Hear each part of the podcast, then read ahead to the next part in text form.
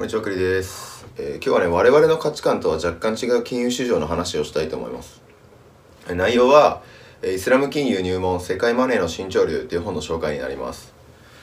あの最近ね、えー企業が世界へ進出する先とか、投資家がお金を投げる先として、イスラム圏が増えてるんですよ。えこういったことからね、イスラム金融っていうのはすごい注目されてるわけです。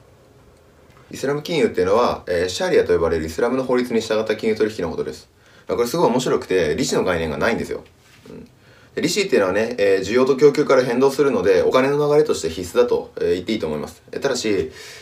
利子の取引が、えー一般化されたのは結構近年のことで、えー中世までね、お金の繁殖作用っていうのを嫌って、えー貸金業者っていうのはすごい軽蔑されてたわけですよ。これは、えーベニスの商人とか見てみると面白いと思います。まあ、ただ近代に入って資本主義とね、えー貨幣経済っていうのが広がるようになってから、えー多くの国では利子の取引が一般化されましたけど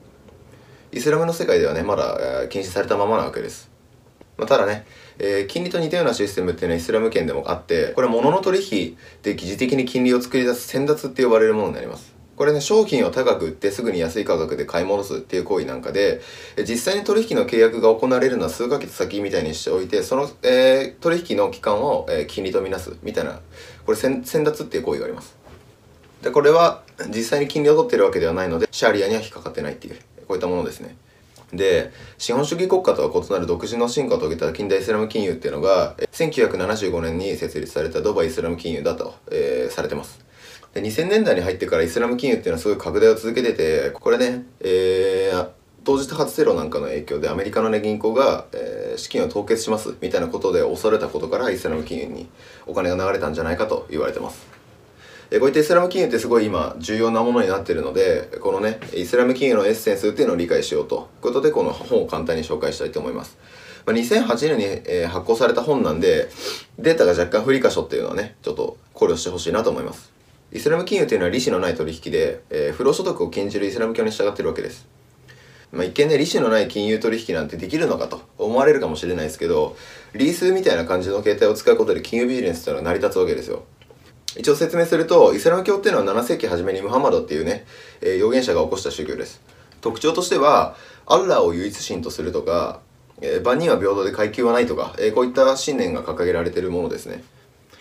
で現在のイスラム教っていうのは、ムハマドが書き起こしたコーランっていう書物を元にして後継者が広めたものになります。このコーランっていうのを元にしてシャリアつまりイスラムの法律が作られたわけです。シャリアっていうのは金銭の使用に利息を課すこととか、えー契約の不確実性とか、えー投機的な行為っていうのを禁じてます。なんでこれらのシャーリアに、えー抵触しない金融取引のみがイスラム金融は、えー許されるわけです。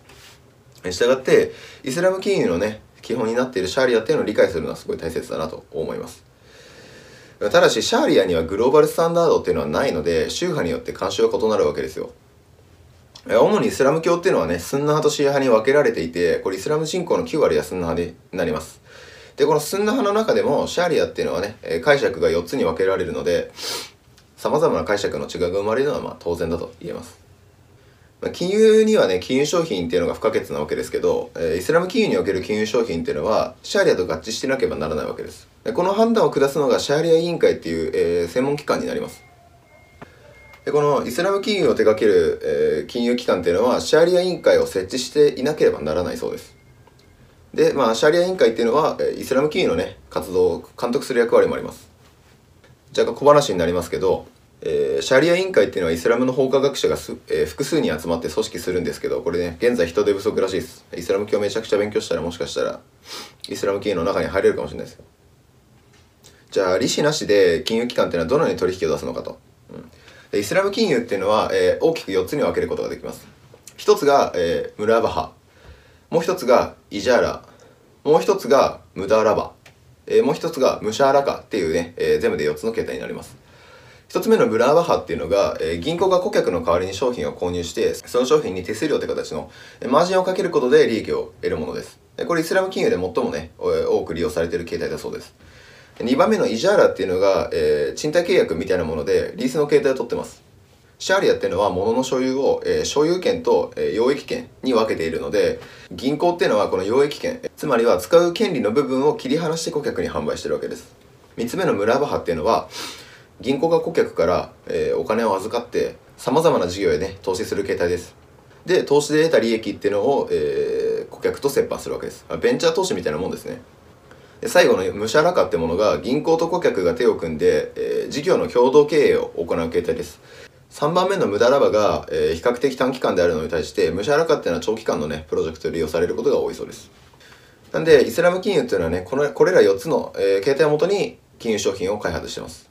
有名なものでは、えー、スクークっていうイスラム金融債がありますこれはね、イジャーラとムシャラカをベースにしてて、国債にすごい似てるんですけど、まあもちろん元本に金利はつかず、収益分配とかリース料っていうのを、えー、顧客が受け取る形になります。スクークの発行高っていうのがね、2006年に2000億ドル、えー、つまりは約21億円くらいを、えー、突破してます。もう一つ有名なもので、タカフルっていうね、えー、イスラム金融保険があります。伝統的なシャーリアでは契約の不確実性とか投機的な行為っていうのに該当するので保険をね金融商品として取り扱うことは事実上不可能なわけですよ。ただシャーリアっていうのは寄付なんかでねこう困ってる人を助ける行為っていうのは推奨してるんでこのスキームっていうのを元にして開発された金融商品が高フルになります。顧客っていうのは保険会社にね一定期間保険料を支払う契約を結んでで保険会社がイスラム金融で、えー、運用した資金っていうのを一部受け取るわけです。これはね、配当ではないことに留意してほしいなと思います。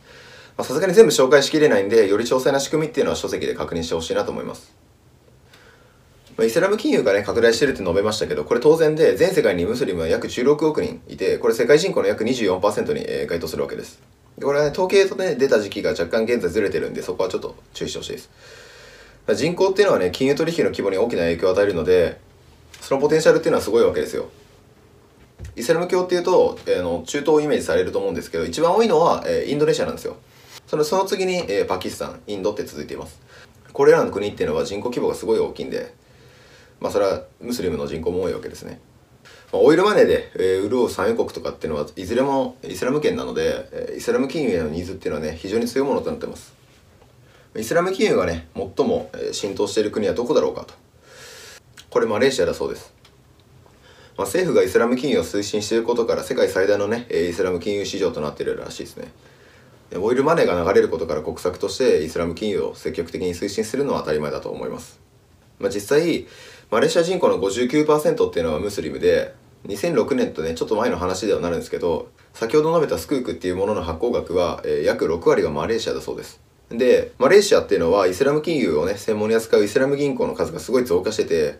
最大の銀行であるメイバンクっていうところはイスラム金融に特化したメイバンクイスラミックっていうのを設立するなどねかなり積極的です。他にもね、えー、先ほど述べた、えー、保険商品のタカフルっていうものの、えー、資産残高もかなり伸びてます。まあ、あとはムスリム人口の94%を占めるエジプトっていうのもイスラム金融を語る上で欠かせないわけです、まあ、観光とかね天然資源の輸出とか、えー、海外からの投資が増えてるのでエジプトはかなり経済状況が前進してます。もともと製造業が強くないエジプトっていうのはえー、海外送金とか貿易を通じて収支を安定化させている段階なので法人税率を下げるなどして海外からの資金を集めることに着手してます。でもともとイスラム銀行の原型っていうのはエジプトで誕生したと言われてます。ただね、えー、エジプトっていうのはイスラム銀行だけじゃなくて一般銀行も併設することでこうバランスをとって金融セクターの国際競争力っていうのを強化させようとしてます。他にもね、えー、富裕層がすごい増えてることから個人消費っていうのが伸びてて、まあ、これはかなり好材料だと思います。ただ貧富の差が開くと必ず暴動っていうのが起きるわけなんでこのね治安維持っていう問題も、えー、エジプトにはあります、まあ、現在政府系ファンドによる投資とか、えー、オイルマネーを呼び込むためにイスラム圏以外の国もイスラム金融っていうのを積極的に取り入れ始めてます。例えばえー、金融国家として位置づけられるシンガポールっていうのは2005年に国家へ村バハを行うことを許可して2007年には最大の商業銀行である DBS 銀行がシンガポール金融管理局の許可を得てイスラム金融専門の銀行を立ち上げてます。まあ、人口が多くないシンガポールっていうのは中東とのつながりを持つことで国力を、かなり強化していて他にはね中東の富豪に不動産を購入してもらったりとか、えー、ドバイで銀行業務を行うなどしてます。他あと金融オフショア的な意味で、うん、シンガポールとライバル関係にある香港っていうのもイスラム教とは全然関係ないんですけどイスラム金融のね誘致に乗り出してるわけです。やっぱねオイルマネーは強いなと思います。あとイギリスっていうのもイスラム金融の誘致にすごい熱心で、まあ、移民としてパキスタン系の人口っていうのがすごい増えてるんでこれムスリムとのね共存を狙ってるわけです。イギリスのねムスリムは、えー、徐々に経済力高めているんでこのニーズに応えるため2004年にはイスラム銀行をね設立してるんですよイギリスっていうのは。他にも HSBC なんかが住宅ローンを中心としたね、えー、イスラム金融対応の金融商品っていうのを提供して業績をすごい伸ばしてます、まあ、通常の金融と異なる点としては、えー、金融機関がね不動産を取得して顧客へ賃貸する形式で、えー、リースしてます。これは、ね、イスラム金融にちゃんと乗っ取ってなければいけないので当然ですね。まあ、基本的にね人口が増加する傾向にある地域っていうのはイスラム圏である場合が結構多くてムスリムの人口がね増加っていうのはイスラム金融の需要へ直接結びつくわけです。ただし国の銀行を全てイスラム金融へ置き換えると政府系プロジェクトのみがね、えー、資金を調達してしまうので民間へお金が流れないっていう事態が、えー、生じます。これがイランですね。何事もバランスが重要って言いますけど、まあ、金融も例外ではないわけですイスラムの世界ではね、えー、ハワラって言われる非公式な、えー、国際送金システムが発達しているそうです。まあ、これ仕組みはこうで、ハワラの業者が海外送金するときに、えー、希望する顧客から現金っていうのを預かって、顧客に暗証番号を伝えるわけです。この時に通貨は母国のものでも、現地のものでも何でもいいわけですね。その後、顧客っていうのは、母国にいる現地の受取人に暗証番号を伝えます。すると母国にいる現金の受取人っていうのは現地のハワラ業者に暗証番号を伝えるとその現金を直接、えー、受け取ることができるっていうシステムになりますね。これ送金っていうのは1日で完了しますしすごい、えー、銀行とかの手続きに比べると安いわけです。領収書なんかも必要ないわけですね。ハワラっていうのは非公式なものなんですけど送金が早くて手数料が安いんで出稼ぎの労働者なんかが多く利用してるわけですね。ただ便利なものっていうのは闇組織も使うのが通例なのでイスラム過激派なんかはねこうハワラを使ってアングラマネーを国外から調達してるって言われてるそうです。あともう一個面白い話がバングラディッシュですね。バングラディッシュっていうのはイスラム的思考でね貧困を削減した国なんですよ、まあ、具体的にはイスラムの教えの中にあるこう貧者救済のザカートっていう、えー、趣旨に沿ったマイクロファイナンスで、まあ、利子が多少あるんで厳密にはイスラム金融じゃないんですけどイスラム色のね非常に強い金融取引であると言えます。まあ、このマイクロファイナンスっていうのを実施したグラミン銀行と、えー、創業者のムハマドさんっていうのはノーベル賞をね、えー、受賞してます。グラミン銀行っていうのはね、マイクロクレジット事業が主で、これ1983年に設立されてから現在でね、バングラディッシュの9割の地域をカバーしてます。で、すごいんですけど、これあのマイクロクレジットの返済率っていうのが98%だそうです。でこれ秘密っていうのは融資先のね97%を女性にしてることなんですけどまあ、バングラディッシュの女性っていうのはこう家族を守らなければならないっていうね意識が男性に比べてすごい強いらしくてこれ借りた金をね有効に使ってきちんと返済するらしいです。他にもグラミ銀行は貸し倒れしないように利用者を5人のグループにして、えー、相互に監視してるわけですよ。このグラミン銀行のマイクロクレジットみたいなものはすごいいいもんなんで、まあ、バングラディッシュにとどまらずにね、えー、今世界各地へ、えー、広がってるそうです、まあ、他にもね金融に力を入れてるドバイの話とかまあ、圧倒的なねオイルマネーで力を持つサウジアラビアとか昔ねオスマン帝国で大国築いてた人口の99%がムスリムのトルコとか人口のね半分がムスリムでイスラム金融が整ってないナイジェリアの話とかあとはねイスラム圏を、えー、ウイグル自治区って形でもっと中国の話とかっていうのが、えー、マクロ経済的にねこの本では書かれてます。詳細っていう詳細な話っていうのはさすがに全部お話はできないので大変なんで本をと 本を読んでほしいなと思います、2009年に起きたリーマンショックっていうのはサブプライムローンでね焦げ付いた資金っていうのが証券化されて世界中にねこう流通してたことが大きな、えー、悪影響を及ぼしたわけですよ。なんですけど本質的にね、えー、投機的な取引が起きづらいイスラム金融っていうのはすごいバブルに強いと言われてます。これは金融活動と生産活動っていうのが1対1で、えー、結びついてるからです。これはアメリカ型のグローバル資本主義の対抗軸とイスラム金融が共存するといいんじゃないかって言われてる理由の一つですね。まあ、この本を読んでみて自分はね恐ろしく物事を知らないなっていうのをね改めて実感することができました、まあ、そもそも自分が当たり前だと思ってることが他のね隣の人にも当てはまるわけではないわけですよ。これはね資本主義とか金融においても同じなんだと、えー、再確認できました、まあ、石油っていうのは様々な用途で用いられててオイルマネーの影響っていうのは絶大なわけですよ。パキスタンとか、えー、アフガニスタンとかナイジェリアとかうんインドネシアなんかの歴史とか経済の知識っていうのはすごい役に立つと思います。これらの国っていうのは相対的に人口がすごい多くて治安とか通貨が安定すればすごい魅力的な国だと僕は思ってます。そもそものイスラム金融っていうのはどういう本なのかとか、えー、さらに深掘りした金融取引とか、えー、経済動向なんかをね自分の目で見て確認したいなという欲がかなり高まりました。